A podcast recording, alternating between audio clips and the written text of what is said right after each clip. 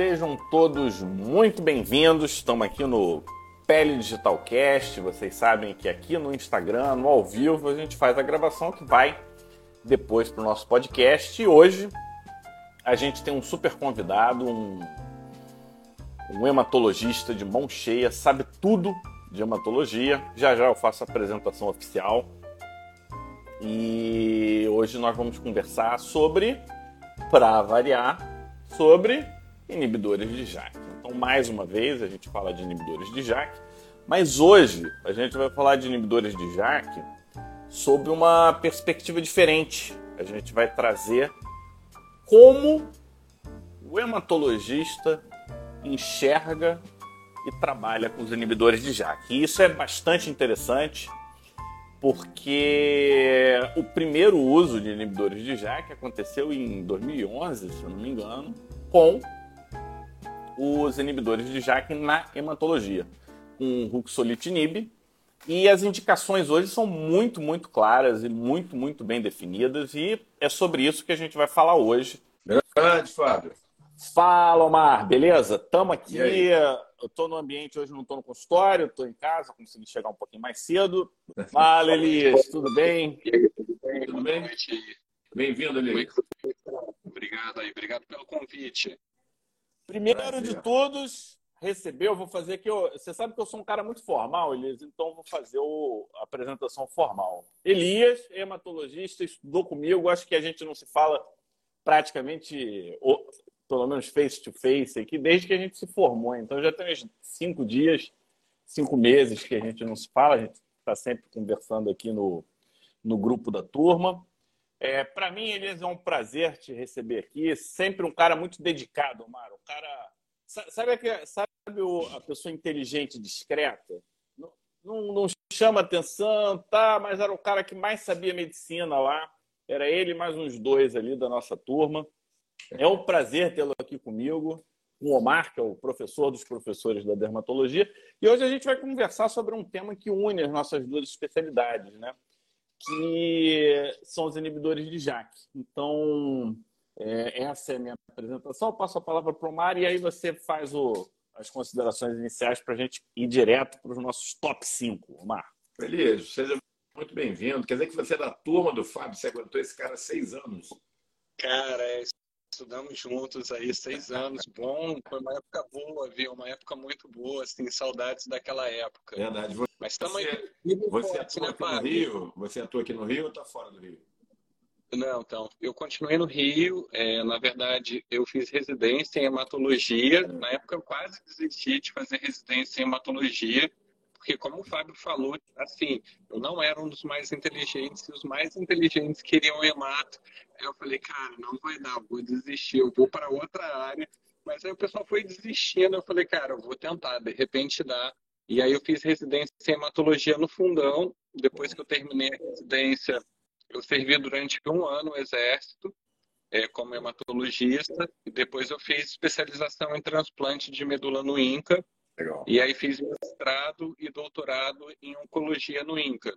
E atualmente eu sou médico do INCA, é, trabalho no setor de transplante de medula do INCA, o SEMO, e trabalho no serviço da, no grupo Oncoclínicas, aqui no Rio de Janeiro. Muito bom. Quer dizer, um colega nosso super bem formado e, e é, aguentou o Fábio seis anos, isso fala a seu cara, favor. O né? cara, ele tem eu tô aqui, a, dele, eu tô né? aqui nessa batalha há três e não desisti ainda. Você aguentou o dobro, seis anos. E a gente pode explorar um pouquinho, no bom sentido, Fábio Elias, para um dos tops, um top extra, podia ser a gente abordar de leve um pouquinho de, de doença enxerto hospedeiro, que é uma coisa que com certeza Tá pode em algum tranquilo. momento pintar aqui e vai interessar com certeza. Você sabe que é assim, Omar. Fique tranquilo, confie no sistema, que tudo vai dar certo. Boa. É, essa que é a, essa Seja é a ideia. Vamos lá. E eu queria, assim, tra trazer um comentário, né? Como é que era o nome do, do professor titular na época que a gente era? Volmar. Ney, né? Volmar. Volmar. O Volmar. Volmar. O Volmar foi a primeira Volmar pessoa... Pucciani. Quase um Omar, é. né? Ele é um Omar com upgrade. E o Vomar ele fez um comentário na época que eu rodei na hematologia muito interessante. Ele chegou, é, ele falou: lupus e LLC são doenças muito parecidas, só que a LLC é clonal. Na, na época, eu achei aquilo meio tipo, esse cara tá viajando, né? Não tem, tem nada a ver uma coisa com a outra. Mas o, o Von Mar era um cara que tinha uma visão da medicina bastante interessante. Só que essa conversa dele meio que, sabe, aquela coisa que gruda, Omar. Puf, grudou, falou, pô, não fez muito sentido na época, mas eu não conseguia me desgrudar dessa informação. E foi a primeira conexão entre hemato e imunologia que eu, que eu tive. E aí, durante a, a, a residência, a gente começa a ver uma quantidade enorme de linfomas cutâneos, né? E, e muitos deles acabam ficando um pouco órfãos, porque o dermato não entende tanto, a classificação dermato não, não pega muito. É, e eu fiz o meu doutorado com Sanches, que é um, um estudioso de linfomas cutâneos, então acaba que na parte final da minha formação também me conectei com a, a, oncologia e hematologia. Só que hoje a gente vai falar de uma parte mais específica, que são os inibidores de JAK. A gente viu que o primeiro uso aprovado, FDA, de inibidores de JAK foi na hematologia em mielofibrose. E como o nosso público, nem todos são hematologistas, muitos já não estudam o tema há muito tempo, eu acho interessante, Omar, no nosso top 5 de hoje, dar uma lembrada no, no que é exatamente uma mielodisplasia, né? O que, que isso significa. E aí eu queria até fazer um, uma pergunta, né? Que, eu, que, me veio a seguinte ideia, né? A ceratose actínica, ela pode ou não pode virar um espino celular, mas tem a ver com, com funcionamento metabólico alterado. Como é que como é que a gente enxerga, então, a mielodisplasia? O que, que é e, e o que, que ela é exatamente? Em que momento ela está nessa transição entre normal e neoplásico? Então, é uma, é uma pergunta muito boa, né? Na verdade, assim, hoje a gente está vivendo uma era nova, já há algum tempo, na, na medicina, na hematologia, que é o sequenciamento de nova geração, é o NGS, e aí, assim, a possibilidade de você sequenciar tudo que você quiser sequenciar e aí você tem as informações do que está mutado, do que não está mutado. E é curioso, porque assim, essa história do sequenciamento ela começou com as doenças, é, com as mielodisplasias, com as leucemias agudas. Então, eles começaram a sequenciar para poder ver os genes que estavam mutados naquelas doenças. E aí eles precisavam de um grupo controle, né? Pô, você tem que ter um grupo controle. Quem que é o grupo controle? É o pessoal que trabalha no laboratório e que não é paciente. Então foram lá, colheram sangue do, do, do pessoal do laboratório, fizeram um estudo e, para surpresa, um percentual considerável dos funcionários tinha mutação somática em vários genes e aí eles ficaram numa, numa bananose. E agora o que, que a gente vai fazer? Né? Primeiro com esse resultado, segundo com para falar com a pessoa. Então a gente sabe cada vez mais que se a gente for realizando painel de, é, de sequenciamento, principalmente nas pessoas com um pouquinho mais de idade, né? Assim, acho que não chega a ser o caso da gente, né? Tô brincando. É, mas se pegar até a nossa faixa etária, a gente vai encontrar várias pessoas que já têm mutações em genes que estão associados à hematopoese clonal. É o que a gente chama de, de, de chip, né? É, e aí você fica com aquela informação sem saber o que vai acontecer. Então é, é, é, meio que parecido, assim, traçando um paralelo com essa questão que você falou da ceratose actínica, são alterações moleculares que já aconteceram e que efetivamente não têm nenhum significado clínico, né? Mas que indicam hematopoese clonal de significado indeterminado e essas pessoas podem ter algum tipo de evolução ou não. Então é, é curioso porque a gente consegue detectar é, não no momento que surge, né, mas detectar no momento anterior ao desenvolvimento da, da doença hematológica. Em relação às mielodisplasias, né, assim, de uma forma geral, a, que a gente tenha um defeito na hematopoese, um defeito na célula tronco, e aí a gente pode ter diferentes manifestações clínicas que, de uma maneira geral, elas vão se traduzir por uma ou outra citopenia. Então, o paciente vai ter uma anemia, uma leucopenia, uma trombocitopenia, uma combinação de citopenias. Eventualmente, ele pode ter até, por exemplo, uma anemia com uma leucocitose, isso é uma leucocitose patológica.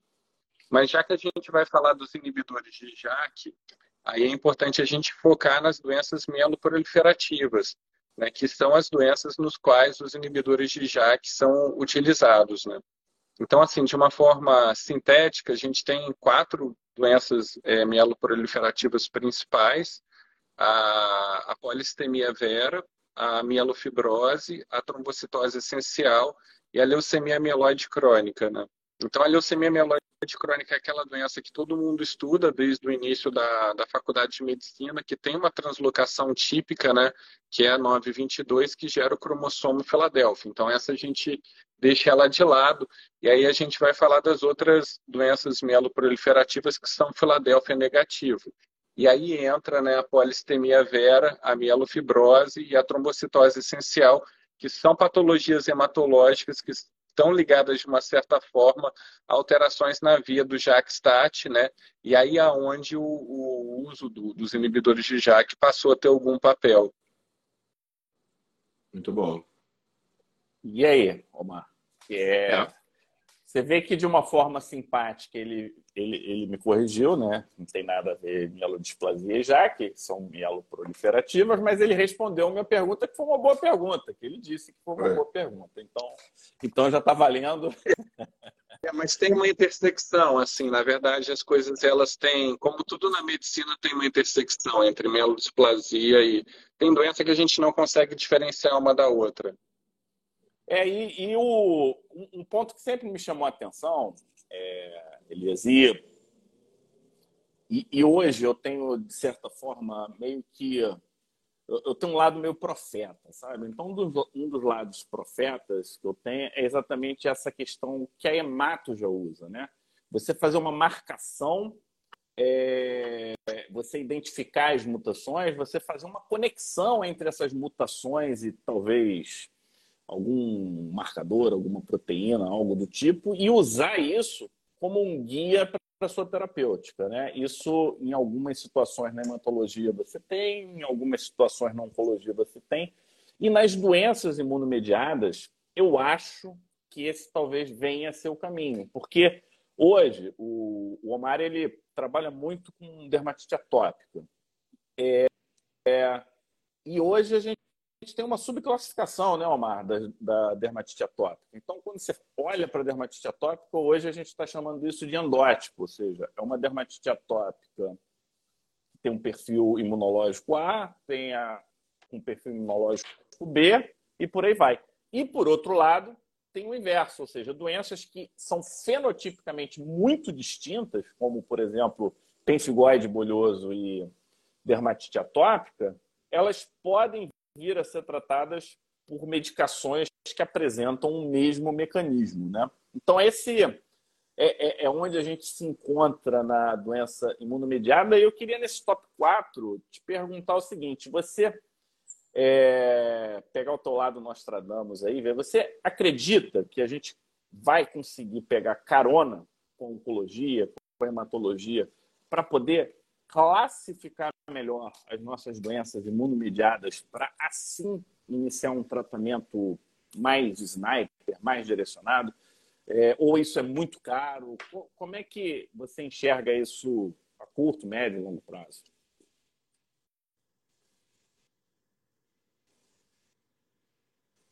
Alô? Meu áudio está ok? Ah. Eu acho que ele congelou. Ele congelou. Quando ele congela, é... Descongelou, descongelou. Você perguntou para o Mar, não foi? Não, não, na verdade, é, a, a, pergunta ela é, ela é para todo mundo. Eu queria o seu ponto de vista e o Omar eu acho que é interessante trazer o ponto de vista dele também. Vai lá, Elias, fica à vontade.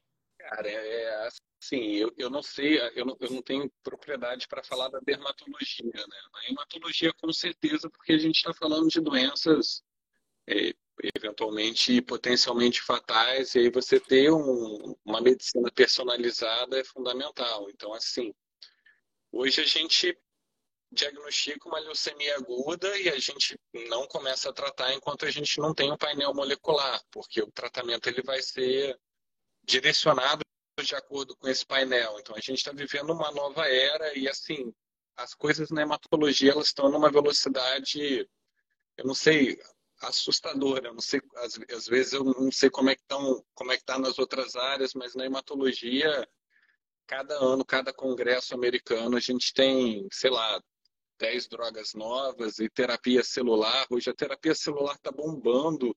Então, assim, tá todo mundo enlouquecido, tá um negócio, é carticel e é capa de revista, é, e, é, e, é, e assim, é uma loucura. Então, assim, a hematologia ela está indo muito por esse lado e, assim, é uma coisa. Tem um lado que eu acho que é muito bom, que é um lado da gente estar tá fazendo uma medicina cada vez mais aprimorada, a gente está aumentando a chance de, de resposta, de sobrevida, mas eu acho que tem um lado que a gente está criando duas medicinas que são diametralmente opostas. Né? Eu me lembro que quando eu fiz a faculdade, isso eu, eu gosto muito de falar, o polo de inovação estava dentro da faculdade, né? Então, o polo de inovação era, era o fundão. A gente estava ali no 9F, era onde estavam os medicamentos novos, era onde as coisas estavam acontecendo, o transplante. Assim, eu fiz essa residência, eu entrei foi em 2000, né? Isso tem 23 anos. Cara, hoje o polo de inovação ele migrou completamente e passou a estar na medicina privada, que é onde você vai conseguir ter acesso a esse tipo de exames, a esses medicamentos de alto custo.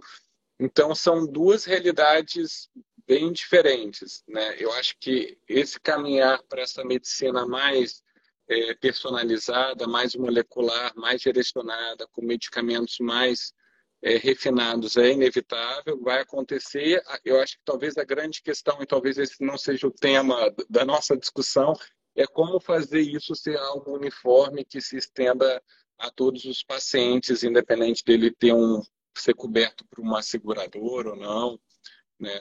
É, e esse eu acho que é um ponto crucial aí para os próximos anos e para tentar incorporar essas novas tecnologias, né? É, o, eu, assim, a gente acho que na Dermato vive uma situação um pouco espelhada disso que você estava discutindo, né? Sim, talvez não com a chegada de tantas drogas novas, mas com um pipeline aí grande para chegar nos próximos anos, porque nós temos várias doenças aí ainda com, com toda a cara de que vão ser tratadas por inibidores de JAK, imunobiológicos, aí líquen plano, granuloma todas as doenças aí que dermatologista, sarcoidose, sempre tratou com corticoide, elas vão ter como endereçamento as novas terapias-alvo e imunobiológico e tal. É, eu acho que, e, e essa é, tua é, comentário sobre a diferença entre a medicina privada e a medicina pública, eu acho que ela se aplica amplamente também à dermatologia, né? Acho que é a mesma coisa. A gente consegue fazer alguma coisa hoje lá no fundão, na medicina pública, mas você chega com alguns anos de atraso em relação ao que você já está fazendo na medicina privada.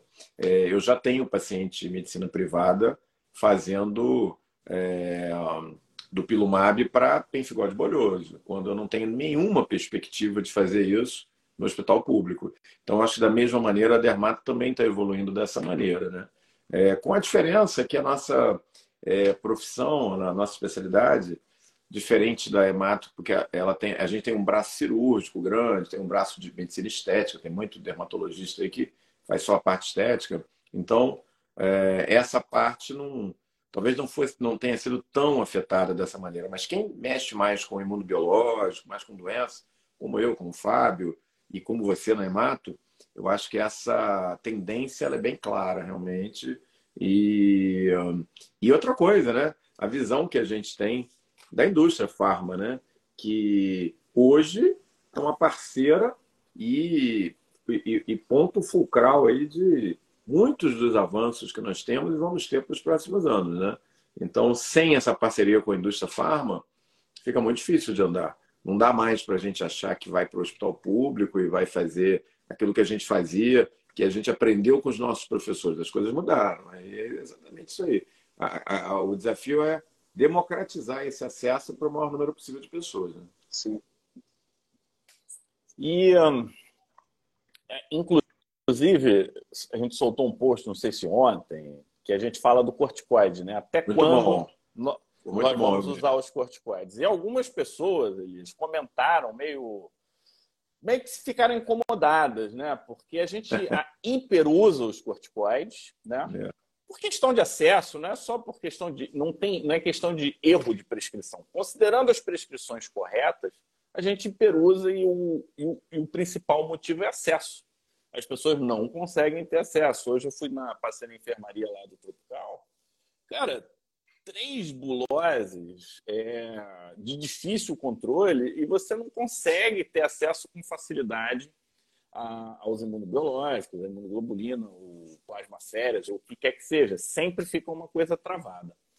É, um dos pontos no nosso top 3 de hoje, Omar, eu quero trazer um dos pontos que une, e eu acho que talvez tenha sido o principal ponto de união, o primeiro ponto de união entre dermatologia e hematologia. Quando eu estudei linfoma, existiam os linfomas B, é, os sintomas B. E o prurido fazia parte, né? Febre, prurido. E se eu estiver falando alguma besteira, o Elias ele vai me corrigir de forma simpática, como sempre. E, e o prurido, quando a gente fala de prurido e inibidores de JAK, os inibidores de JAK estão se mostrando como um excepcional medicamento para controle do prurido. E aí eu queria pegar o gancho das doenças mieloproliferativas, mas antes de entrar nelas propriamente dita, falar do prurido na hematologia. Como vocês hoje é, cuidam do prurido e se vocês já estão lançando mão dos inibidores de JAK em alguns contextos no cuidado do prurido, ou se encaminha, não sei como é que funciona hoje o cuidado do prurido no portador de doenças hematológicas. Cara, é, você tem que ter um dermatologista para chamar de seu, né? Como diz. tem que ter um dermatologista. Cara, a gente convive, a dermatologia e hematologia são especialidades simbióticas, né? Afim. Então, assim, é, a gente tem, lá na, na, unidade de transplante do INCA, a gente tem do, dois dermatologistas residentes, entendeu? Então, assim, não tem como tem que andar com dermatologista, porque se não for doença do enxerto, vai ser fusariose, vai ser, enfim, não tem como.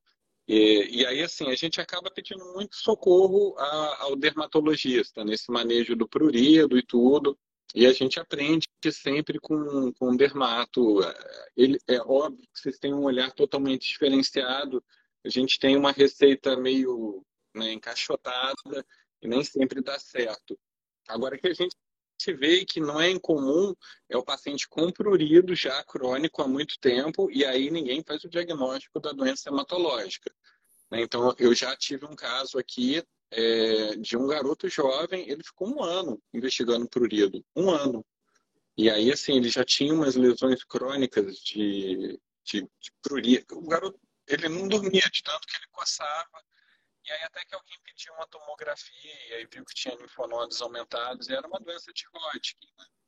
Então, assim, ninguém diagnosticou uma doença de Hodgkin. É, da mesma forma, em relação às doenças mieloproliferativas, às vezes isso acontece, da gente se deparar, por exemplo, um paciente com polistemia vera e que tem aquele prurido incontrolável. Ele vai tomar banho e aí quando é, ele toma o banho com água quente, aquilo fica insuportável e o paciente chega te contando essa história. Teve uma história que foi muito engraçada. Quando eu era residente, apareceu um, um, paciente que ele tinha um prurido incontrolável e ninguém resolveu o problema dele, nem o médico. E aí ele foi no pai de santo, aí o pai de santo falou para ele, ó, oh, meu filho, vai doar sangue. E aí, quando ele chegou para doar sangue, o pessoal faz aquele microhematócrito, viu que o cara estava com, sei lá, 60, 70 de hematócrito, e aí encaminhou para gente, né? Aí todo mundo queria o telefone do Pai Santo, porque achou que o cara. Mas é isso, a gente acaba se esbarrando tanto com o prurido quanto uma complicação da doença e, às vezes, como um dilema para o diagnóstico da doença hematológica. É, eu tenho lá no meu ambulatório, lá no fundão, de dermatite atópica, o pessoal acha que tudo que é coça é dermatite atópica. Então vai lá para mim, eu tenho algumas pruridermias acompanhando comigo lá há 10 anos, 12 anos. Inclusive aquelas histórias clássicas, né, do paciente que é, trabalhou em indústria química durante a vida toda, aí faz é, lesão tipo dermatite de contato, você faz PET teste, faz tal, aí afasta tudo, o cara continua fazendo dermatite de contato, né? E, assim, lesões de fotoexema, lesão tal. Então é aquele famoso reator persistente à luz solar, reticuloide actínico e tal, e que você já, o paciente já está lá comigo há 15 anos, né? Mas eu rastreio ele sempre. Parece lesão infiltrada, a gente vai lá biopsia, aí fica de olho lá em, no hemograma dele e tal. Mas nada, ele não evoluiu para um linfoma. Mas é aquele paciente que ele mesmo já já está treinado, né? Eu falo, ó, tem que estar tá vendo você aqui três, quatro vezes por ano. É, rastreio ele sempre, está ali batendo na trave, né? Provavelmente, se for fazer o exame que você se referiu no início, que eu não guardei o nome, em tempo real, como é que é o, o é, não, às vezes é um exame clínico, né? Não, Examinável. Mas você falou do exame que vocês estão fazendo, eu não guardei o nome dele, o NRS. Ah, então, é, o NGS a gente NGS. faz só para é, só provavelmente, sequenciamento. Provavelmente, se fizer nesse meu, nesse meus pacientes, vai estar cheio de mutação somática. Mas o fato é que ele não abriu um quadro de linfoma, né? Mas o, o, a pergunta que o Fábio te fez, que eu também fiquei, achei uma pergunta bem interessante, e aí eu queria te perguntar também, reforçar esse ponto na pergunta é, a gente tem uma resposta maravilhosa, pelo menos no prurido de dermatite atópica, quando entra com o inibidor de JAK. Esse mesmo resultado vocês têm nas pruridermias relacionadas a linfomas, a doenças hematológicas, quando usam inibidor de JAK ou não? Né? É. Então, assim, normalmente quando a gente trata a doença, você consegue controlar o prurido. Então, por exemplo, um linfoma de Hodgkin, você tratou, você consegue você controla o prurido. A polistemia, você fez flebotomia, né, fez a sangria, ou está fazendo hidroxureia, você consegue controlar o prurido. Eu acho que o problema maior passa a ser realmente com a micose fungoide, né, com os, linfoma os linfomas tecutâneos. Esses sim são, são desesperadores. Aí quem trabalha com linfoma tecutâneo, eu acho que passa a ser um desafio. Eu nunca vi ninguém prescrever, pelo menos hematologista, né, inibidor de JAK para controle de prurido. Né? Eu não sei se vocês usam é, é, é, a via sistêmica né, ou se usam via tópica, né? mas assim, pelo menos nunca vi, aí eu não, não tenho experiência. É, acaba que micose fungoide, a gente não usa inibidor de JAK, mas conforme você faz o tratamento, às vezes até fototerapia, Neroband, ou pulva que seja, ou metrexato, acaba melhorando também o prurido, né? É, também pelo andamento da doença, né? É, mas é aquela doença que vai evoluir ali por décadas, né? Via de regra. É, o, o que vai acabar acontecendo, é o que eu acho, que por conta da via IL-31, a gente vai começar a tratar os, o sintoma prurido, assim como, por exemplo, a gente faz o corticoide. Então, a gente tem lá uma micose fungoide, é, a gente sabe que se usar o, o corticoide vai ter um efeito né, que pode não ser espetacular, mas em alguns casos funciona bem, em outros funciona maravilhosamente bem, em outros funciona mais ou menos. Então, o, o que eu acho que vai acontecer é que a gente vai começar a olhar mais para essa via em todas as condições em que o prurido é refratário ao tratamento tradicional. Então, é. é o, o, que provavelmente vai acontecer é isso. Vão pegar pacientes com mucosa fungoide, que tem prurido crônico, vão ver essa via é importante ou não é importante. Pelo menos é, é como eu tô, tô vislumbrando né, essa, é, essa transição. Seja, e que seja para dar, mesmo que não trate a doença toma, de base, mas é, alivia. É, eu estava ontem num simpósio muito interessante com outras especialidades e tinha um colega muito experiente, oftalmologista, e ele fez um comentário que eu acho que se encaixa mais ou menos nessa situação. Ele falou o que o paciente que procura ele, às vezes com descolamento de retina, às vezes com problemas relacionados a quadros de miopia, ele chega, quando ele faz o diagnóstico, olha, isso aí foi um descolamento de retina, tem a ver com o fato de ser míope e tal. Não, mas como assim? Eu operei a minha córnea 10 anos atrás, eu não uso mais óculos. Aí ele explica isso para o paciente. Ele fala, olha, na verdade o que você fez quando você operou a sua córnea foi uma cirurgia plástica. Mas as alterações do olho da miopia, todas as outras alterações, você não mudou. Apenas você parou de usar o óculos, que nem a pessoa que faz uma cirurgia de mama, para, se tem a mama grande, para de usar o, o sutiã grande, né? Mas a médio e longo prazo, as complicações das miopias mais altas você vai continuar a ter. Então é a mesma coisa, né? Você vai ter aquela pruridermia e tal. Tem o quadro de base, você vai pelo menos aliviar o paciente agora. Às vezes o quadro continua, não foi tratado pelo, pelo inibidor de L31, por exemplo, mas você pelo menos vai dar conforto ao paciente. Né? E não é, é são a gente está nessa transição né, de começar a ter que entender melhor cada via. Né? A gente tem, inclusive, a aula de prurido, que a gente, a gente tem um curso de imuno, Elias, e, e prurido ele está dentro de imuno hoje. Né? A gente aborda dentro da, da imunologia, porque existem diversas sinalizações e isso é muito importante, não é só neural, é neural, imunológico. Então, esse é um ponto interessante para quem não acompanha prurido. Inclusive, estão pedindo aqui uma live sobre urticária crônica espontânea. A gente podia chamar o Guilherme para falar sobre, sobre isso. É um, tema, é um tema legal. E aí eu queria é, falar o seguinte: as doenças mieloproliferativas, até onde eu me lembro, no nosso top 2 de hoje, eram doenças que a gente meio que observava, né? eram um pouco paliativas, tratava os sintomas, mas você não tinha nada que influenciasse tanto ou modificasse é, o jogo. Né? Os inibidores de JAK, eles foram, pegando um termo que o Omar gosta de usar, eles foram game changer nesse grupo de doenças. É, como é que vocês, hematologistas, ficaram? Porque, por exemplo, quando eu falo inibidor de JAK para o Omar, ele fica empolgadinho. Ele fica animado pra caramba, começa a rir, é, põe emoji de coração tal. Como é que a hematologia está vendo os inibidores de JAK, ou com tantos lançamentos, carticel, medicina personalizada, isso meio que passou ao largo e as pessoas não, der, não deram tanta atenção. Então, foi uma revolução, né? Os inibidores de JAK em hematologia foram uma revolução. A mielofibrose é uma doença que até então era órfã, né? a gente não tinha nenhum tratamento específico. A mielofibrose é, é uma doença devastadora, é uma, é uma doença é uma doença mieloproliferativa, como a gente está falando, no, na qual você tem fibrose na medula óssea, você tem ativação de vias de sinalização do JAK, outras vias que vão resultar na fibrose da medula óssea num quadro inflamatório crônico e persistente, e por conta dessa fibrose que ocorre na medula óssea, você passa a ter hematopoese extramedular, você passa a ter produção de sangue fora da medula óssea. E um dos principais locais de hematopoese é o baço.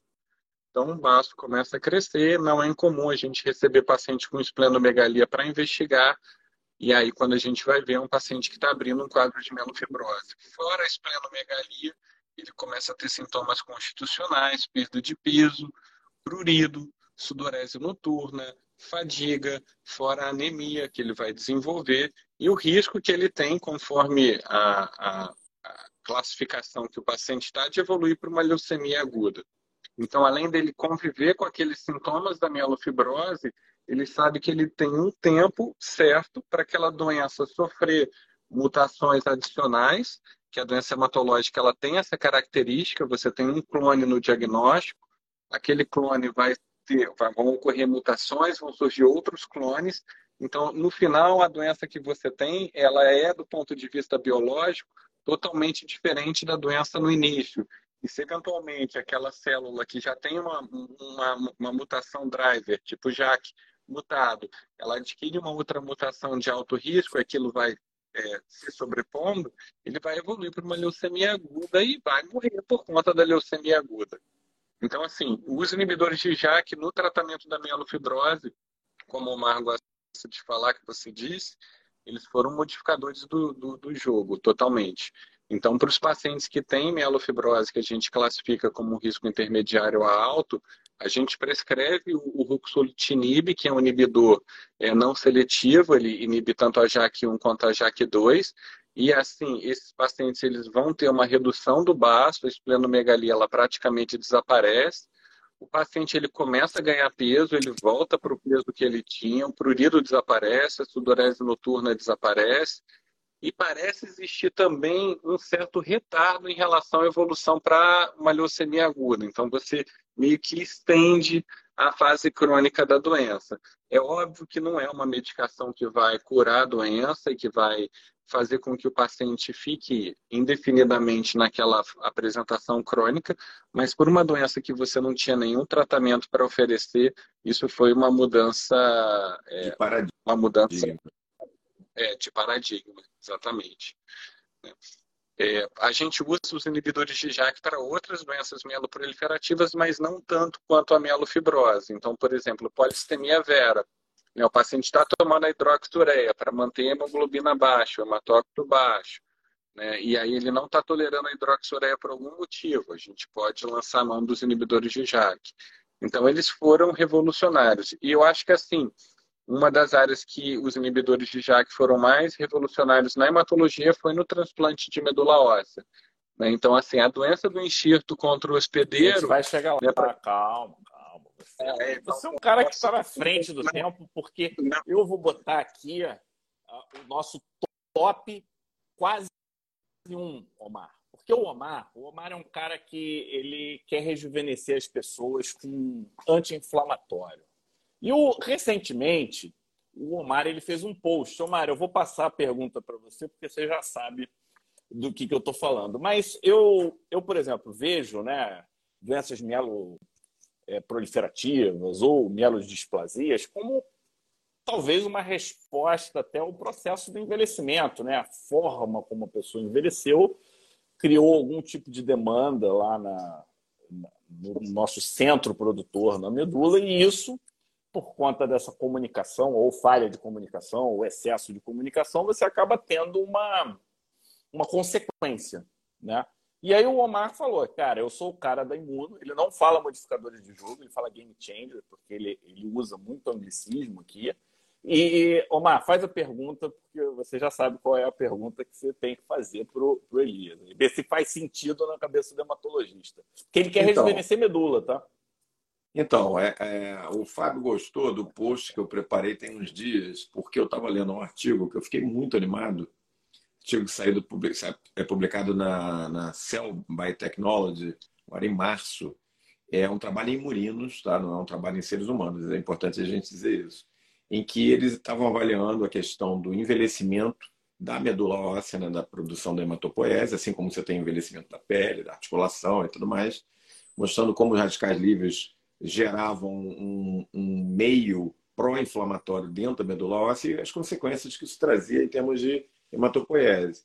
E eles teorizaram que o uso do anakinra, o bloqueador de L1, é, poderia, pelo seu efeito anti-inflamatório, é, vamos lá, colocar entre aspas isso aí, rejuvenescer essa medula óssea e trazer essa, ah, vamos dizer assim, essa hematopoiese para 30 anos para trás, puxar o relógio em 30 anos, né? É, trazer, por exemplo, uma medula óssea que está lá trabalhando já no, no limite de, de, um paciente de 70 anos para a sua, é, vamos dizer assim, seus melhores momentos, seus anos dourados aí dos 30, dos 40. É, e os dados nessa publicação são muito interessantes, né? É, então eu fiz o post, eu acho que o Fábio não tinha me falado não, mas acho que ele gostou do post. É, e aí, é, obviamente que o anaquina não é um anti-inflamatório, como a maioria das pessoas pensa no anti-inflamatório. Você vai lá e compra, na, custa 100 mil reais. Esse trabalho foi feito, tem seus efeitos colaterais, né, inclusive. É, esse trabalho foi feito em modelo murino. Não necessariamente tudo que vem do modelo murino é aplicável ipsiliter em seres humanos, mas abre uma perspectiva realmente muito interessante, né, de rejuvenescimento de medula óssea, vamos dizer assim, de produção de hematopoese. Você, como hematologista, Elias, não sei se você leu, mas não sei se você leu, mas brevemente resumido, é mais ou menos essa a ideia do que foi feito. O que você acha disso? Como é que você vê? Cara, eu li o post, achei bem ah, interessante. Ah, é, é algo que eu estava olhando pele digital e estava vendo os posts, achei bem interessante. Então, assim, é, é, é, tem um dado curioso, né, que quando a gente vai escolher um doador de medula, a gente se depara com várias, várias situações. Então, por exemplo, vai escolher um homem, vai escolher uma mulher, vai escolher um doador que é aparentado, por exemplo, um irmão totalmente compatível, ou vai escolher um doador de registro. E aí tem uma situação que não é infrequente. Por exemplo, você tem um paciente entre 60 e 70 anos, ele tem uma leucemia aguda com indicação de transplante, você tipo os irmãos é, consanguíneos e descobre que ele tem é, doadores é, totalmente compatíveis, aparentados. Só que o doador ele tem, sei lá, 68, 70 anos. E aí você cadastra ele no registro e você encontra um doador não relacionado, totalmente compatível, que tem 30 anos. E aí quem que a gente escolhe? A gente escolhe o doador não aparentado, o doador mais jovem, que a gente já sabe que isso acaba impactando enormemente no desfecho. Então, assim, a senescência celular, eu acho que ela é a medicina do futuro. Entender como que as células envelhecem e entender como evitar a senescência celular. Em hematologia, um dos tópicos recorrentes, né? Até eu fiz doutorado em aplasia, esse, esse era um dos tópicos recorrentes em aplasia, o encurtamento telomérico, né? Então, o telômero são aquelas proteínas que eles fecham a cromatina, como se fosse aquela pontinha do cadarço do tênis que tem aquele plásticozinho para o cadarço não desenrolar. O telômero ele tem esse mecanismo de proteção e a gente sabe que o encurtamento telomérico ele acontece com o envelhecimento. A gente sabe que essas mutações clonais somáticas acontecem com envelhecimento. Né? Eu, eu, no momento, eu não acredito na possibilidade de você reverter a senescência celular. Eu acho que o que você já teve de dano até aquele momento, aquilo é irreversível. Você consegue retardar o processo de envelhecimento celular. E aí, como você vai fazer esse processo de retardar o envelhecimento? Aí vão entrar diversos medicamentos, diversas drogas e tudo. E eu acho, Omar, isso assim, é uma coisa que cada vez eu mais acredito, é, e até estando ali no INCA, é a questão de como a gente vive. Então, acho que isso é o principal determinante da senescência celular.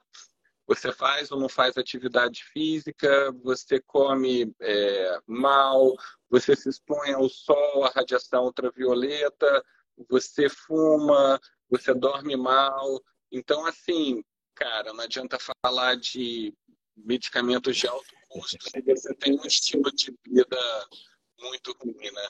Mas, assim, respondendo de uma maneira direta, eu não acredito no momento que é possível reverter a senescência, né? o envelhecimento, mas só retardar. Não sei qual a opinião de vocês aí, se vocês puderem compartilhar aí. É, eu, eu tenho uma visão um pouco diferente. É, tem, tem, um dado que é interessante, isso é relativamente recente, eu não, fi, não escrevi nada a respeito, eu não sei se você viu, Marco. Mas o que, que, que, que se identificou? É, se identificou que algumas células, ao envelhecerem, elas viram o famoso empata foda. Você conhece esse termo, Marco? Já ouviu falar? Um é. empata foda? É, elas viram exatamente isso. E elas viram isso por quê? Porque elas não saem dali e não se replicam mais. Elas começam a ocupar espaço. Então a gente começa a ter um conceito de célula velha um pouco diferente, né? do que a gente tinha. Eu, eu, por exemplo, até pouco tempo atrás, eu imaginava que todas as células velhas eram células que, ao longo e durante esse processo de replicação e tudo, ela vai meio que acumulando as mutações, já não, é, já não tem a mesma qualidade, por aí vai. Então, essas células, inclusive, Omar, elas expressam uma proteína na membrana que é eu não sei se é a mesma ou se é muito semelhante ao do citomegalovírus. Então, o pessoal está usando a imunidade inata para identificar essas células e abrir espaço para as células que se multiplicam. Paralelamente, na pele, por exemplo, a gente tem exemplos de é, células tronco, não totipotenciais, mas pluripotenciais. Então, a gente tem exemplos de recuperação né, é, a partir desse grupo de células que são pools que vão diminuindo ao longo do tempo, mas que ainda existem, mesmo numa idade avançada. E um terceiro ponto é que a gente olha muito da perspectiva parenquimatosa uma perspectiva estromal um pouco suave.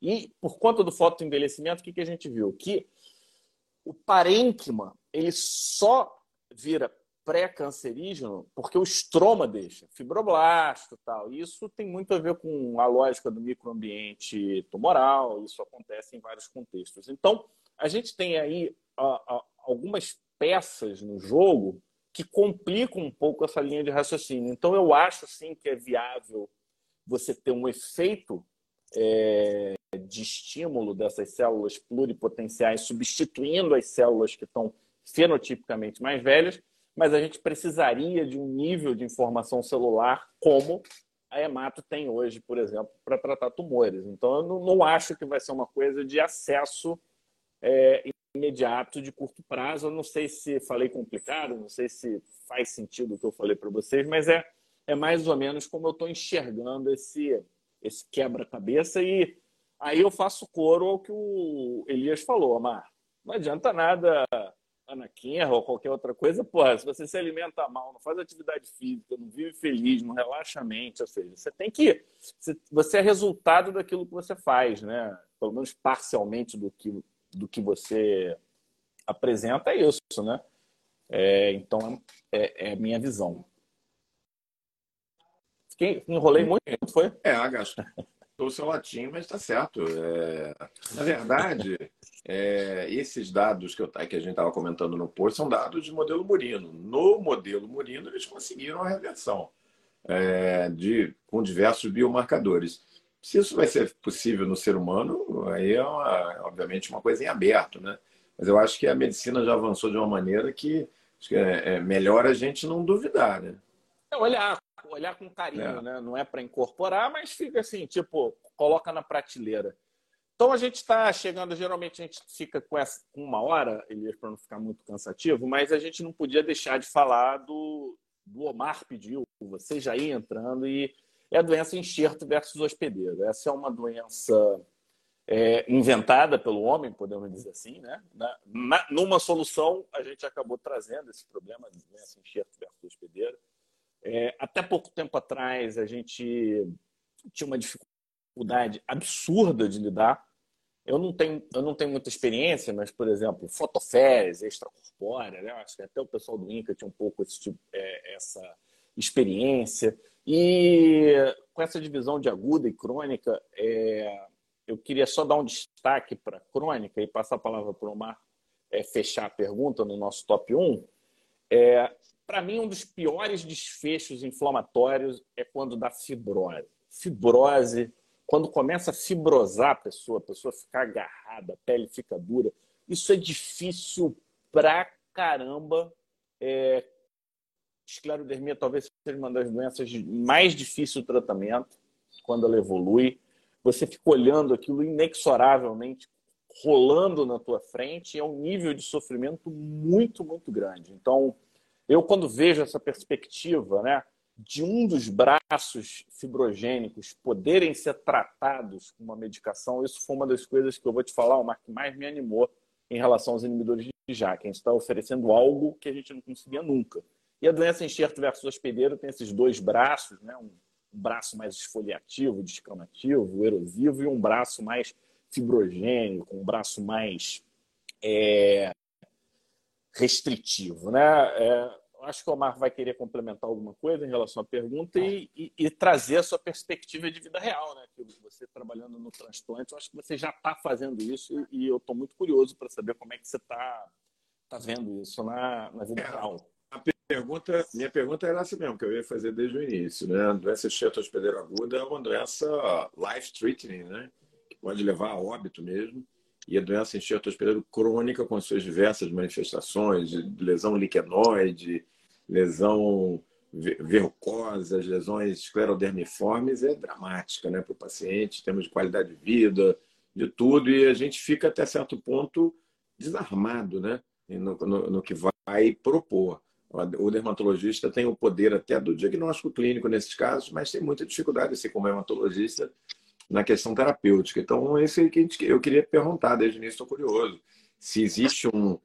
Se era, o caminho são os inibidores de JAK, se você enxerga nessas duas, é, nesses dois cenários aí alguma outra coisa que seja uma opção ao corticoide, enfim, é, como é que está essa situação? Então, assim, é, o Fábio falou é verdade, né? Essa questão da doença do enxerto, a gente ter é uma doença inventada, ela não, não existia, né? E, assim, para mim, quando eu fui fazer transplante, foi frustrante. Na verdade, eu já tinha tido contato antes do INCA, eu tinha tido contato no, no fundão com uma paciente com uma DEC crônica liquenoide, com GVHD crônico liquenoide, já evoluindo com fascite e, e esclerodermia. E aquilo ali é uma coisa que não tem como passar desapercebido, né? é, além da doença crônica né, de pele, eu acho que a doença crônica pulmonar é uma das outras formas catastróficas. Você vê paciente andando com bala de oxigênio, precisando de transplante de pulmão. E assim, o que era engraçado quando eu ia estudar a doença do enxerto é que aparecia assim, tipo, 15 medicamentos para poder tratar quem falhava o corticoide, né? Você olhava aquela tabela, lia, olhava. Aí, cara, quando tem 15 medicamentos para tratar alguma coisa, que nada funciona, né? Se você tem 15 drogas para algum problema, é porque, assim, cara, é tudo ruim. E era exatamente isso. Era tudo com. Quem falha o corticoide tem chance de ser resgatado 30%. Qualquer que seja a droga que você usar, é 30% de chance. E aí, quando surgiram os inibidores de JAK, né, o Ruxo, para tratar a doença aguda, isso foi milagroso. A gente subiu aí para quase 70%, 80% de resposta. Então, assim, a, a, grande questão é identificar precocemente o paciente quando ele não responde ao corticoide. Então, o, o médico transplantador tem que ter esse timing para poder ver. Ele teve uma resposta na pele com corticoide? Ele não teve. Ele teve uma resposta no trato gastrointestinal, controlou a diarreia, não controlou no fígado, e aí para poder usar o inibidor precocemente. É, é uma doença que eu costumo brincar de falar que ela tem uma retroalimentação. Quanto mais é, destruição celular você tem, mais liberação de antígeno você vai ter, mais retroativação você vai ter. Então, é como você estivesse jogando álcool numa fogueira. Se você não para aquele processo precocemente, não intervém precocemente, o paciente vai estar afadado a ter complicação na apresentação aguda e quem não controla a doença do enxerto aguda fatalmente vai cronificar e aí pode ter doença do enxerto em qualquer localização. Então, assim, os inibidores de JAK, sem sombra de dúvida, eles foram, é, eles mudaram essa história mudaram essa evolução. Hoje a gente usa e a gente não tem como você não, não usar um inibidor de JAK.